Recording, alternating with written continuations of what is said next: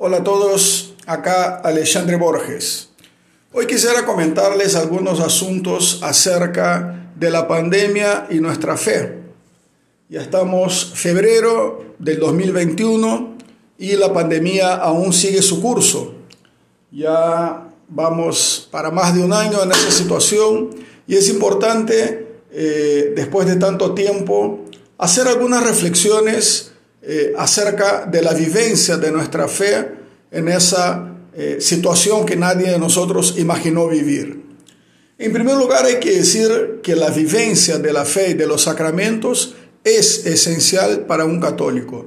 Sí, de la misma manera que respirar, que comer, es para nosotros fundamental rezar, es para nosotros fundamental tener acceso a la vida sacramental.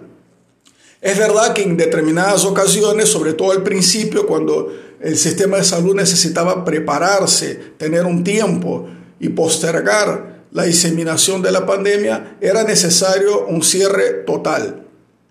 Y es más, la Iglesia católica en la mayoría de las diócesis ha dejado en abierto la vivencia de los preceptos obligatorios para los católicos, se ha suspendido, ¿no? Se ha hecho posible que las personas cumplan el precepto, por ejemplo, de la misa dominical por televisión, por radio, por internet, ¿no?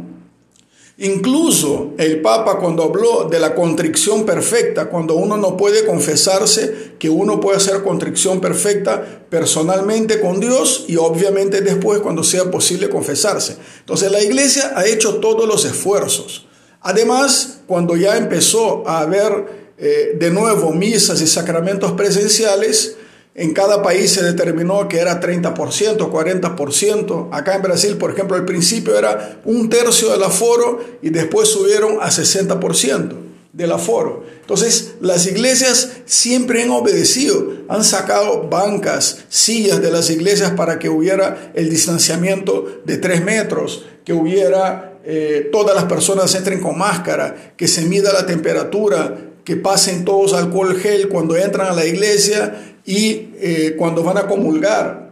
Incluso en muchas parroquias se ha hecho la pastoral de la pandemia con equipos que desinfectan toda la iglesia después de, de cada misa. Entonces la iglesia se ha portado muy bien desde, desde la pandemia para poder atender a los fieles. ¿no? Incluso cuando volvieron las misas presenciales, siguieron los, los fieles teniendo la opción de asistir misa desde sus casas, ¿no? Todos aquellos que sientan algún riesgo o que no quieran o que vivan con una persona de riesgo y que no quieran asistir, tienen el derecho a hacerlo y, no, y no están mal con la iglesia. Y yo creo que muchas otras religiones y credos religiosos han hecho más o menos lo mismo. Entonces, las iglesias, los templos se han portado muy bien en la pandemia, sin contar los sacerdotes abnegados que han ido incluso a hospitales, a sesiones donde está la gente con el virus para poder darle sacramento, unción, etc. Entonces, la iglesia ha cumplido todo. Entonces, yo no veo ninguna razón para que, eh, sobre todo en países, ¿no? como algunos de los países latinoamericanos, donde por razones socioeconómicas la gente no puede parar, ¿no? la gente vive eh, del día, la gente vive de trabajos que son trabajos no remunerados a fin de mes, sino trabajos que son remunerados al día por lo que la persona vende o por el servicio que presta. Esas personas no tienen la posibilidad, aunque quisieran, y es más, a lo mejor quieren estar encerradas en su casa como algunos de las clases medias y altas que pueden seguir trabajando desde su casa en su computadora, la mayoría de las personas más pobres no puede hacerlo. Entonces, eh, es obvio que los mercados populares, que lugares eh, como transporte público van a estar repletos y llenos. Infelizmente, es una realidad que ha pasado en muchos países latinoamericanos. Entonces, con menos, menor razón aún, tiene sentido cerrar las iglesias de nuevo en esos países porque eh, las iglesias han cumplido. Si se dice 30%, las iglesias cumplen el 30%. Todos con máscara, la iglesia cumple. La iglesia ha hecho todo lo que debiera hacer. Entonces es muy importante que los católicos no nos quedemos callados ante eso, porque no está bien. No está bien. El virus no es un virus católico. No es un virus católico que solo está presente en las iglesias y en, y en los mercados públicos no está. Y en el transporte público no está. No, el virus es ecuménico. El virus está presente en todos los ámbitos de la sociedad. Y la fe es una necesidad básica. Los católicos que se sientan en riesgo pueden seguir viviendo los preceptos de su fe desde sus casas, por la televisión, la internet o cualquier medio de comunicación. Entonces es muy importante decir eso. Ya estamos, y con eso quiero hacer la última reflexión acá, ya estamos caminando hacia la vacunación masiva. Y aquí quisiera hacer también un comentario sobre eso, porque me ha impresionado una noticia que leí el fin de semana, que 10 países, 10 países han concentrado 80% de las vacunas del mundo. Es decir, esos 10 países ricos se han quedado con las vacunas y están avanzando muchísimo, no solo en la vacunación de ancianos y personal de salud, sino que hasta los jóvenes ya están siendo vacunados. Mientras que en los países en desarrollo y en los países pobres, hasta los ancianos están esperando y van a seguir esperando meses y Dios no lo quiera más de un año para recibir su vacuna. Esos países ricos muchas veces son aquellos que quieren adoctrinarnos con qué debemos hacer en materias de aborto, de ideología de género, del cuidado de nuestras forestas y, y selva.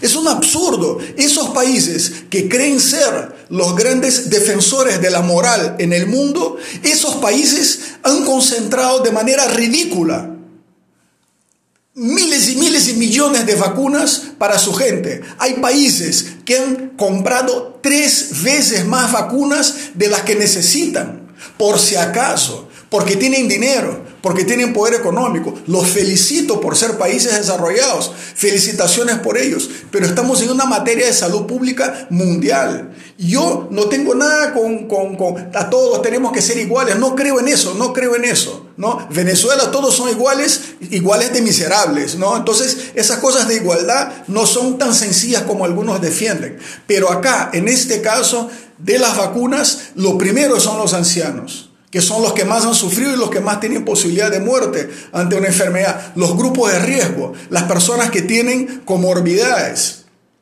el personal de salud, sobre todo los que están en la línea de frente. ¿no? En, algunos países están vacunando gente de salud que no están en la línea de frente. No, tienen que vacunar primero los grupos de riesgo, las personas con comorbilidad, el personal de salud que está en la línea de frente y obviamente este, los jóvenes pueden esperar, ¿no? Hay que empezar con los de 90, después con los de 80, 70 y ir bajando y pensarlo a nivel mundial. No está bien que esos países que muchas veces en los foros mundiales como la ONU defienden que, que, que, los países en desarrollo deban hacer eso o aquel otro en materias de ética, de bioética, de moral, ellos pretenden dictar normas y sin embargo en, una materia como las vacunas hacen ese papelón ridículo de querer eh, quedarse con prácticamente todas las vacunas del mundo. Es un absurdo.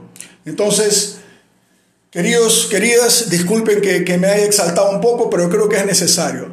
Eh, la iglesia y los templos, las iglesias, tienen que seguir las normas que dicten la sociedad civil. Y si dicen que cierren, bueno, que se cierren pero nosotros sabemos que no está bien, que no está bien porque si nos dicen 20%, nosotros vamos a cumplir. Yo conozco parroquias que han pasado de tener tres misas a tener 12 misas para que la gente pudiera asistir en cantidades pequeñas. Así que no podemos aceptar eso. Tenemos que obedecer, pero no podemos aceptarlo. Bien, y por otro lado, las vacunas, recemos y trabajemos para que lleguen a todos nuestros pueblos lo más rápido posible, especialmente a los ancianos, grupos de riesgo, personal de salud, personal de seguridad. Gracias a todos, que estén muy bien. Si les gustó ese podcast, compártelo.